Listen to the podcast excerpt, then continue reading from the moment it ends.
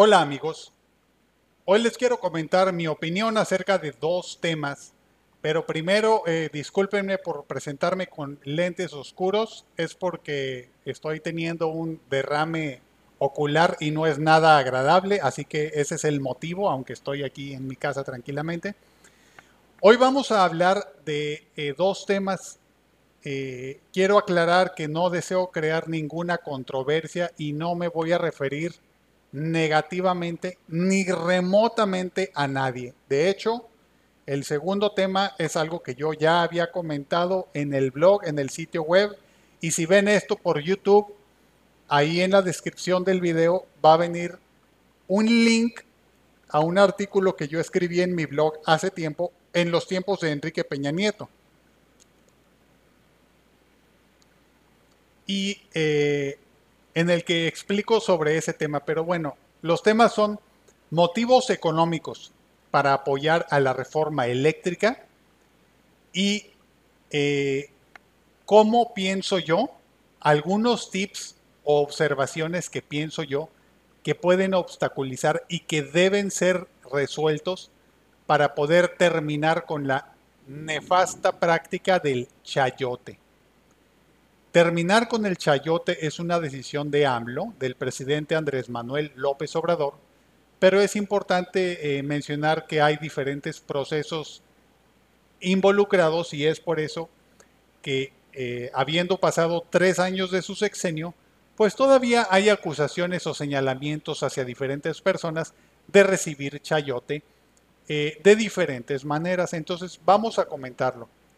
Primero quiero hablarles acerca de la reforma eléctrica. Este es un tema que yo ya lo había comentado anteriormente.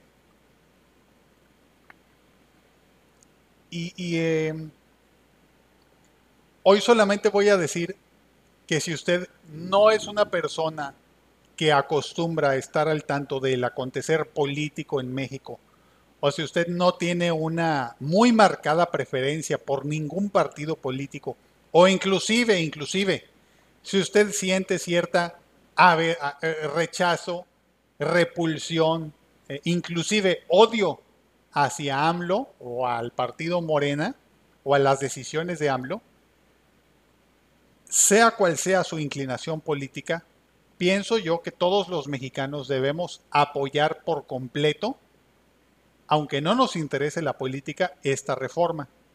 Los motivos los expliqué anteriormente. Hoy solamente le voy a dar eh, dos, hechos económicos. Número uno es que hace tiempo se publicó en, en diferentes noticias, es información oficial, que el gasto estimado debido a las reformas energéticas que hubo en los sexenios de Vicente Fox hasta el año 2025, es decir, era dinero que íbamos a gastar a futuro, eh, hay un gasto o una pérdida económica del gobierno de 400, superior, perdón, a 400 mil millones de pesos. Es una cantidad de dinero extremadamente colosal. Para ponerlo en proporción, es aproximadamente el doble de todo el dinero completo que se ha detectado como desaparecido por la Auditoría Superior de la Federación en el gobierno federal y en todos los gobiernos estatales, no a nivel municipal, de gobernador para arriba.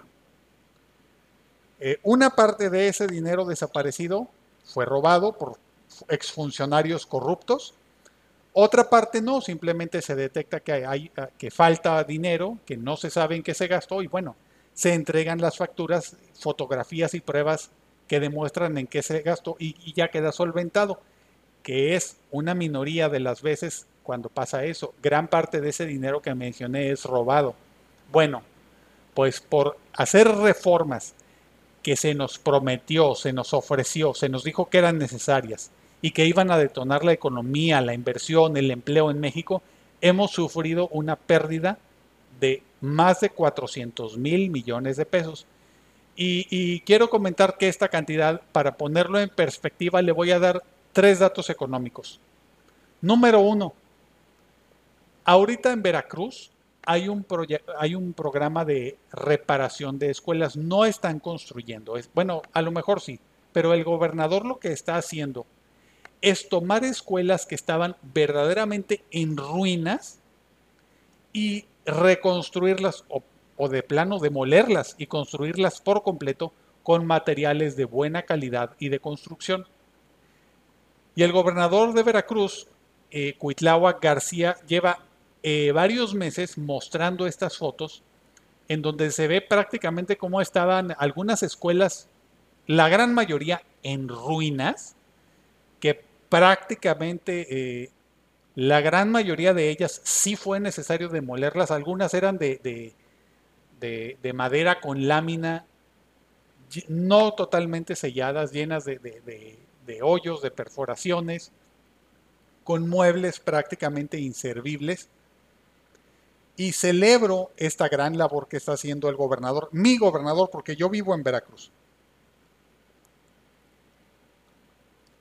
Pero ¿sabe qué? A pesar de que con esto nos demuestra su buena voluntad, no es suficiente. Necesitamos que lo haga muchísimo más rápido. Estamos, eh, eh, por ejemplo, de acuerdo a las dimensiones que está mostrando, tome en cuenta que muchas son escuelas en, comunidades eh, rurales o pueblos donde no hay mucha población de niños. No se necesitan escuelas muy grandes. Algunas son del tamaño de dos salones de clases y con eso está bien. Eh, y de hecho, eh, no están, podríamos decir que es un nivel o etapa 1, porque dejan los salones en medio de un terreno sin labores de jardinería, es decir, no dejan todo eh, con pasto alrededor. Podríamos decir que las escuelas están en medio de un terreno y que ahí va a crecer de forma natural por la humedad, porque Veracruz es un estado muy caliente y húmedo en general, incluso las regiones frescas lo son. Va, a crecer el pasto y la hierba y va a haber que podarlo. Eh, y se podrían hacer muchas cosas bonitas, pero podríamos decir que ahorita por la urgencia y por el dinero con el que cuenta, está dejando los salones eh, únicamente nada más y alrededor es, este. Pues lo que haya, pasto, tierra o como se encuentre el terreno. A mí me gustaría que hiciera el proyecto completo de alrededor y que vaya a mayor velocidad. Le voy a comentar que aquí en mi pueblo, en Pueblo Viejo, Veracruz, hay una escuela primaria que yo ya la reporté y no ha sido reparada y los niños no, no pueden entrar a tomar clases porque literalmente se está cayendo. Declaran inspectores que se puede caer en cualquier momento, tiene graves fallas en los techos y es una escuela de, más de una planta, eh, no sé si tiene dos o tres pisos, entonces eh, literalmente y sin exagerar se podría derrumbar en cualquier momento y por lo tanto no es seguro para los niños tomar clases allí. ¿Y por qué la buena voluntad de mi gobernador contrasta con el hecho de que no han podido reparar esta escuela. Y además les voy a decir algo. Esa no es necesaria tumbarla. Basta con inspeccionar diferentes partes del edificio, paredes, techos, etcétera, y, literalmente arrancar lo que esté muy dañado y volverlo a construir sobre la estructura así como está. Se pueden hacer muchas cosas, pero eh, yo ya vi una, reparación así en Ciudad Madero, Tamaulipas, y es es necesario eh, derrumbar cosas mínimas. A veces tú ves una pared toda dañada, pero cuando la empiezas a romper, ves que solamente hay que derrumbar pues una, pequeña franja así y el resto se tiene que quedar así. O sea, como estaba, nada más ahí se, pinta y se, se impermeabiliza. Eh, eh, varias cosas, pero, pero no, es, no es mucho lo que se necesita a veces para reparar un edificio así. A veces sí, no hay remedio y hay que demolerlo. Pero la verdad es que no se puede avanzar más porque no hay más dinero. Aquí en Veracruz tuvimos un gobernador hace tiempo, el cual está acusado de robarse aproximadamente 50 mil millones de pesos. Y de acuerdo al tamaño de las escuelas que el gobernador actual está reparando y dejando en buenas condiciones, yo diría que máximo, máximo se está gastando eh, eh, un millón en cada una máximo. Estamos hablando de dos salones sin labores de paisaje, ni jardinería, ni caminitos, nada. Dos salones. En algunos casos he visto en algunas fotos escuelas más grandes, pero la gran mayoría son de ese tamaño. Eh, eh, estoy exagerando al decir que es un millón de pesos. La verdad es que eh, necesitamos más dinero. Y estas faltas de dinero se explican no porque sean malos gobernantes, no, para nada. Yo no, yo, yo no dudo de mi querido gobernador viendo el trabajo que estoy viendo. Y la verdad es que me gustaría, sería lo, lo justo para los veracruzanos, que en sus manos hubiera muchísimo más dinero y podría avanzar un paso más rápido y yo creo que ya estaría reparada la escuela de mi pueblo. Pero no se puede porque hay un presupuesto limitado porque hubo robos exagerados como el de la reforma eléctrica. Por eso eh, eh, quiero que comparen la magnitud del robo que hubo en Veracruz, aproximadamente 50 mil millones de pesos, con la pérdida de las reformas, 400 mil millones de pesos. Estamos hablando de ocho veces más. Asumiendo que una escuela en muchas comunidades rurales se puede dejar bien con un millón de pesos, máximo, estamos hablando de 400 mil escuelas a nivel nacional. México tiene solamente un poco más de 2 mil municipios. Y cada municipio tiene diferentes pueblitos, pero realmente es una cosa brutal, brutal, y es muchísimo, muchísimo. No importa si usted piensa que AMLO es un buen gobernante o no es muchísimo lo que vamos a poder lograr los mexicanos si se aprueba esta reforma eléctrica que propone AMLO.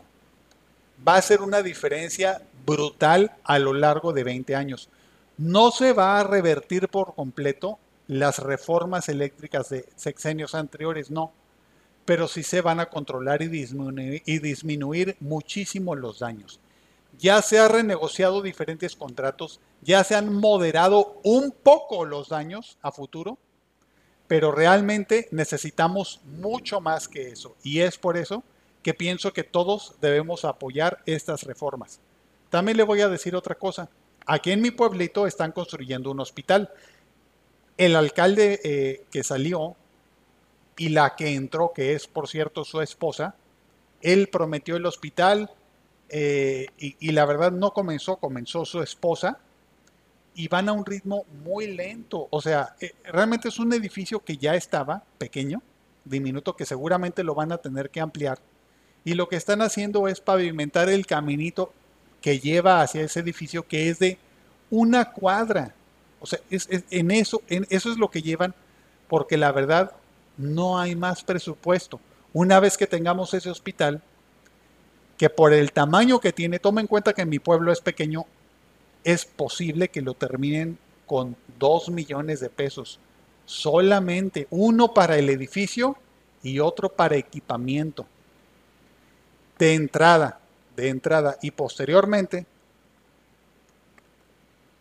al ir eh, conforme se vaya presentando la demanda de especialidades, de contratar médicos y de instalar más equipo y ampliar el hospital, ya se irán gastando más. Pero lo que quiero decir es que hasta ahorita han gastado muy poco en una cuadra y van a un ritmo muy, muy lento. Y todos necesitamos un mejor sistema de salud. No solo los enfermos, también los patrones que tienen empleados enfermos y que no tienen fondos o no tienen este, eh, un hospital en su pueblo, en su colonia o un centro de salud, etcétera, etcétera, etcétera. Entonces, por medio de la economía todos estamos conectados y es por eso que le invito nuevamente, porque ya lo había hecho antes, a que usted pida o presione a nuestros legisladores, pero no a los de Morena, porque ya contamos con sus votos. Senadores y diputados de Morena, del partido Morena, van a apoyar esta propuesta. Yo pienso que es prácticamente un hecho que los del, Partido del Trabajo también van a votar a favor pero es muy necesario, muy necesario. El Partido Verde, más o menos también, pienso yo, pero sí es necesario que a los del PRI, del PAN, de Movimiento Ciudadano y del PRD, usted los contacte por correo electrónico, por teléfono, que vaya a sus oficinas de atención ciudadana si saben dónde está, si hay una en su ciudad, y que les pida y les exija que usted quiere que se apruebe esta reforma. Y por cuestiones democráticas, aunque el legislador no quiera, usted sí quiere, y, es y que usted dígales que va a estar vigilando su voto en las noticias por internet, a ver si vota a favor o en contra. Publíquelo en los grupos de Facebook de su municipio, comente este hecho con sus amigos y familiares y pídales que todos, todos se sumen porque esto es extremadamente necesario. Ahora sí, eh, vamos a ver eh, el otro tema. Fíjese que en los sexenios anteriores se acostumbraba el chayote, bueno, desde hace muchísimo, muchísimo. Dice el presidente AMLO que había periodistas o medios de comunicación que escribían críticas al gobierno y que el presidente ya sabía y decía, ese gallo quiere maíz. Creo que se refiere a Porfirio Díaz, no recuerdo. Y con esto querían decir que las críticas en realidad eran una forma de chantaje o de presión para que les paguen dinero. No solo por publicidad, sino un extra para que el medio de comunicación pues gane buen dinero. Conforme se ha estancado la economía mexicana en los últimos 30 años, esto ha hecho más evidente que algunas empresas que no son sustentables de acuerdo al capitalismo, porque la verdad no logran hallar un punto de equilibrio entre la oferta, la demanda, la necesidad y el precio que está dispuesto a pagar. Entonces algunos medios de comunicación y con el surgimiento de Internet han, han visto reducidos sus ingresos. Porque la gente, la verdad, ya no quiere pagar el periódico, quiere encontrar las noticias gratis en sitios de Internet. Y esos sitios ponen anuncios, pero muchas empresas solamente le pagan al sitio web cuando la persona hace clic en el anuncio para ver, aunque no compre nada, para ver qué es. Y, y muchos medios de comunicación no obtienen suficientes ingresos por este tipo de negocios. Entonces, eh, en los últimos sexenios se agravó la necesidad de los medios de comunicación de recibir ese dinero que llamamos ahora chayote, que es un dinero que el gobierno paga no, no por publicidad, sino como un extra y a cambio de eso, pues escriben artículos y reportajes a favor del gobierno. Y, actualmente tenemos una ley para regular eh, los pagos a medios de comunicación que eh, se legisló en el sexenio de Enrique Peña Nieto. Y la Suprema Corte de Justicia ordenó en el año 2021, ya en el sexenio de AMLO, por eso les digo que este es un proceso tardado, ordenó a nuestros legisladores clarificar, modificar esa ley para que quede bien claro básicamente cómo pagarle a los medios. Es decir, que quede mejor explicado en la ley cuánto se le va a pagar a cada medio de comunicación. Imagínese que, el gobierno, se presentan en la oficina del gobierno, ahorita en el sexenio de AMLO, eh, un youtuber o un canal de YouTube, un señor como yo, como yo, pero yo no me, me quiero considerar como youtuber eh, alguien que abre su canal y tiene 10 personas que ven sus videos y un eh, dueño de un sitio web de noticias que tiene 50 años de, prestigio, eh, cientos de miles de visitantes y un funcionario de gobierno y 40, 50 empleados y un funcionario dice, bueno, le voy a dar el mismo dinero a los dos. ahí es necesario hacer un cálculo de, de ver cuántos empleados tiene cada empresa pero también cuánta audiencia, porque al tú contratar publicidad, le estás pagando al medio de comunicación para alcanzar, gente. Es como si tuvieras un restaurante. No puedes anunciarte en una estación de radio que escucha todo mundo en tu ciudad y en un sitio web que lo leen 20 personas porque tiene un año de antigüedad y pagarles lo mismo cuando no vas a llegar al mismo público, a la misma cantidad de público con ambos medios de comunicación. Entonces, eso es necesario ponerlo en forma de cálculos matemáticos y, no fue un error del partido Morena sino más bien, eh, bueno, quiero aclarar que eh, los diputados y senadores de Morena comenzaron a gobernar un poquito antes que AMLO, unos pocos meses antes.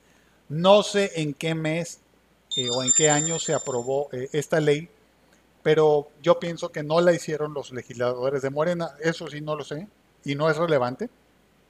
Lo que sí pienso yo es que, bueno, voy a proponer yo ahorita un, un punto para corregir ese criterio. Y es que se deben manejar eh, índices de audiencia y esos ya existen.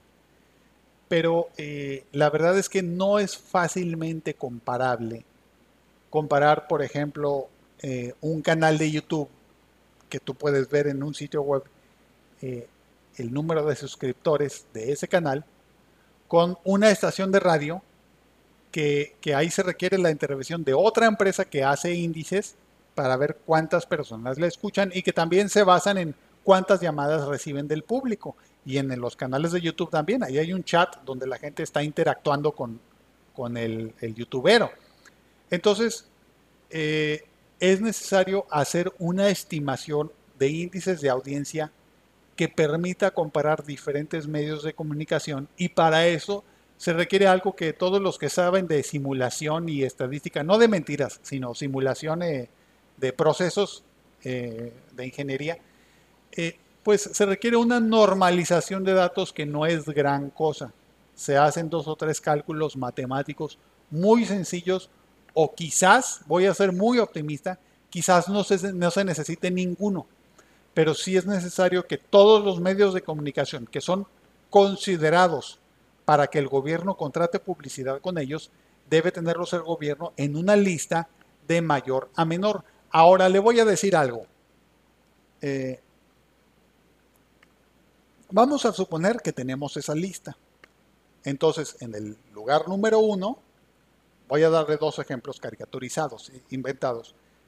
El lugar número uno tiene una audiencia de 20 millones de personas y el lugar número 2 tiene una audiencia de 10 millones de personas y entonces, por lógica, al medio de comunicación del primer lugar hay que pagarle una cantidad y al siguiente hay que pagarle la mitad que al primero y así sucesivamente conforme vamos bajando. Esto es un cálculo matemático extremadamente fácil que se hace en Excel, no tiene ninguna ciencia. Pero ¿qué pasaría y eh, pienso que, que esto se debe considerar. ¿Qué pasaría si el medio de comunicación número dos es un medio que se dedica a campañas de desinformación, específicamente de política? Eh, existen muchos sitios web de fake news que hablan, por ejemplo, acerca de que Elvis Presley no está muerto, Michael Jackson tampoco, Juan Gabriel eh, tampoco, cosas así que hubo una invasión extraterrestre y con todo respeto voy a decir esto, que existen los hombres lagarto y que son políticos muy famosos. Y, y muchas mentiras que son inofensivas en cuanto a que no motivan a la gente a tomar decisiones políticas. Pero hay mentiras que sí son políticamente dañinas. Ejemplo, eh, que tal candidato es un corrupto, tal político es un corrupto al encontrar dinero, etcétera. Y si nada de eso es cierto, se está motivando a la gente a que se inclinen por otro partido político que sí son corruptos. Entonces, imagínese que los primeros cinco lugares de la lista en audiencia, de ellos tres medios tuvieron una campaña de desinformación que la verdad es que nos afecta a todos. Una campaña de desinformación para motivar a los mexicanos a que voten por políticos corruptos es algo que nos haría mucho daño y nos causaría, ¿sabe qué tipo de pérdidas? Las de la reforma eléctrica. Cientos de miles de millones de pesos. Entonces, si dos o tres medios de esos que están hasta arriba tienen ese tipo de campañas de información, entonces imagínense, con nuestros impuestos estaríamos financiando campañas de desinformación que nos van a perjudicar a todos. Esto me parece una reverenda tontería y pienso yo que se debe hacer con otro índice, índice de noticias falsas. Le voy a dar un ejemplo. Un sitio web como el del segundo lugar que tiene una audiencia que es la mitad de la primera, digamos que más o menos el 30% de sus noticias son claramente falsas. Hubo un medio que fue expuesto en la mañanera eh, que de plano lo que habían publicado era una fotografía o una imagen creada con Photoshop que era una mentira total, es decir, no era una media verdad, era un engaño total. Entonces, este tipo de cosas, imagínense, si un medio publica el 30% de mentiras, entonces yo propongo que se le aplique una sanción o un descuento. Propongamos el 30%. a ver, vamos a ver. El primer lugar tiene 20 millones de público, el segundo lugar 10, entonces al primero se le paga una cantidad, al segundo se le paga la mitad, pero aparte se le quita el 30% porque al 30% de sus noticias son fake news y el resto del dinero se distribuye entre todos los demás medios. Pero también si hay otro que, que publica fake news en buena proporción, que se nota que está en campaña, se le quita también la parte correspondiente. ¿Qué medios publican fake news? Esta es una revisión que hace el gobierno constantemente, desde mucho antes de que existiera la situación, la, sección de quiénes, quiénes, las noticias de la mañanera, de la conferencia mañanera. Entonces, resulta que este medio de comunicación, el que está en segundo lugar, tiene patrocinadores políticos, gobiernos extranjeros, empresarios que desean sabotear al país, que le donan dinero, y no le afecta perder ese 30%, es más, es más lo que le dan por fuera. Bueno, si ese medio está en una campaña constante, en dos o tres meses se vuelve a evaluar y se le quita otro 30% por repetición. Entonces, si está publicando el 30% de noticias falsas, el 60% del gasto en publicidad se elimina y así se le va, se le va a ir reduciendo hasta llegar al 100%. Ahora sí que el medio que quiera publicar mentiras, pues no lo va a hacer con nuestro dinero. La verdad necesitamos ese dinero para escuelas y hospitales y, no para perjudicarnos más unos a otros. Eh, en el blog, en el link que va a encontrar usted en YouTube, en la descripción de este video, y si ve usted esto, este, este mensaje en mi podcast, que también lo voy a poner en el podcast, ahí el link no va a funcionar, pero lo puede ver como solo texto y cópielo y péguelo en su navegador. Ahí va a haber una fórmula que propuse, que es muy sencilla, muy sencilla, y que es básicamente lo que pidió la Suprema Corte de Justicia. Es decir, que se asigne un presupuesto y que, y que se pague conforme a prioridades. Y si quiero ser bien claro, sin, sin hablar mal de nadie lo voy a decir. Actualmente, varios medios de comunicación han publicado que en este sexenio, el de AMLO, no se está pagando con un criterio claro y no se está pagando de acuerdo a los niveles de audiencia de algunos medios, algunos específicamente. Es posible que se haga una reducción de acuerdo a medios que están en campaña y yo apoyo esa, esa idea. Si es así, lo apoyo. Pienso yo que se debe revisar de una manera humana, técnica y precisa y que todos los conceptos matemáticos que expliqué aquí realmente son de nivel secundario. Es muy, muy sencillo hacerlo en hojas de, sencillas de Excel. No son cálculos que se tienen que hacer cada mes, no para nada. Los de audiencia sí se tienen que hacer constantemente, pero no son cálculos, es copiar un número de un lugar a otro, nada más. Todo lo demás se puede hacer en Excel y conforme los medios vayan subiendo y bajando de niveles de audiencia y conforme vayan eh, incrementando o deteniendo la diseminación de noticias falsas perjudiciales para el país, tendremos medios de comunicación más comprometidos con la veracidad. Lo que sigue voy a ser muy breve, pero a mí me gustaría, la verdad, que a ningún medio se le pague nada más que en casos excepcionales. Por ejemplo, eh, si escucha usted en el radio, somos la legislatura tal, la legislatura de la paridad de género, son anuncios que la verdad se hacen más que nada para que circule el dinero, porque son anuncios, la verdad, completamente inútiles. Pero si se cortara de tajo la publicidad para todo, todos los medios de comunicación, sufrirían muchas familias que no se dedican a eso, se correría a empleados y por la magia de la circulación de dinero nos veríamos afectados, inclusive seguramente usted o yo, porque esos, esos, todos esos empleados que perderían su empleo ponen a circular grandes cantidades de dinero que se pueden disminuir gradualmente y creando empleos por medio de otras reformas, eh, como el método de la lluvia de ideas, que también lo voy a poner en la descripción, eh, pero no se puede hacer así de tajo. Y le voy a decir lo que hicieron en Australia.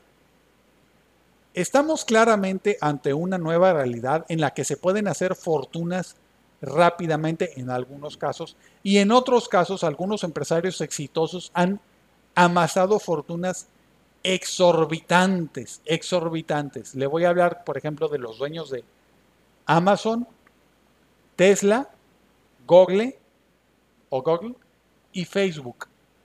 Esas cuatro empresas poseen cantidades tan brutalmente exageradas de dinero que cuando en Australia se enfrentaron al dilema de que los medios de comunicación pues estaban muchos al borde de la quiebra y ya no sabían qué hacer, el gobierno hizo una ley que simplemente obliga a Google y Facebook a pagarles a los medios.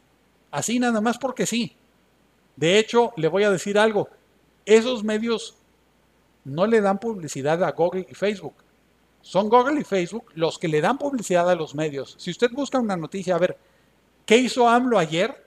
A usted en Google le van a aparecer varios sitios web de noticias en el resultado, donde usted puede ver lo que AMLO hizo ayer. Va a salir el, noticiero tal, tal, tal, y Google le está llevando a usted a ese sitio de noticias y por medio de la publicidad que hay en el sitio web, si algunas personas le dan clic allí, el sitio web va a recibir ingresos. Entonces, a pesar de que son Facebook y Google los que están llevando el tráfico a esos sitios de noticias, ahora les van a pagar. Simplemente porque tienen demasiado dinero. Imagínense un país sin noticieros. ¿Qué sería? La verdad es que eh, es muy poca gente la que ve la mañanera. Muchos dicen eh, en Twitter, dice el presidente, eh, fueron este ciento y tantos mil personas. Muchos en Twitter eh, eh, dicen, sí, muchos ven a nuestro presidente, ciento y tantos mil. Somos un país de, de 100 millones de personas, 30 millones de personas o, este, votaron en, en, unas elecciones, no recuerdo cuáles, las de, creo que donde ganó AMLO u otras. O sea, es muy, muy poco, 100 mil personas, la verdad.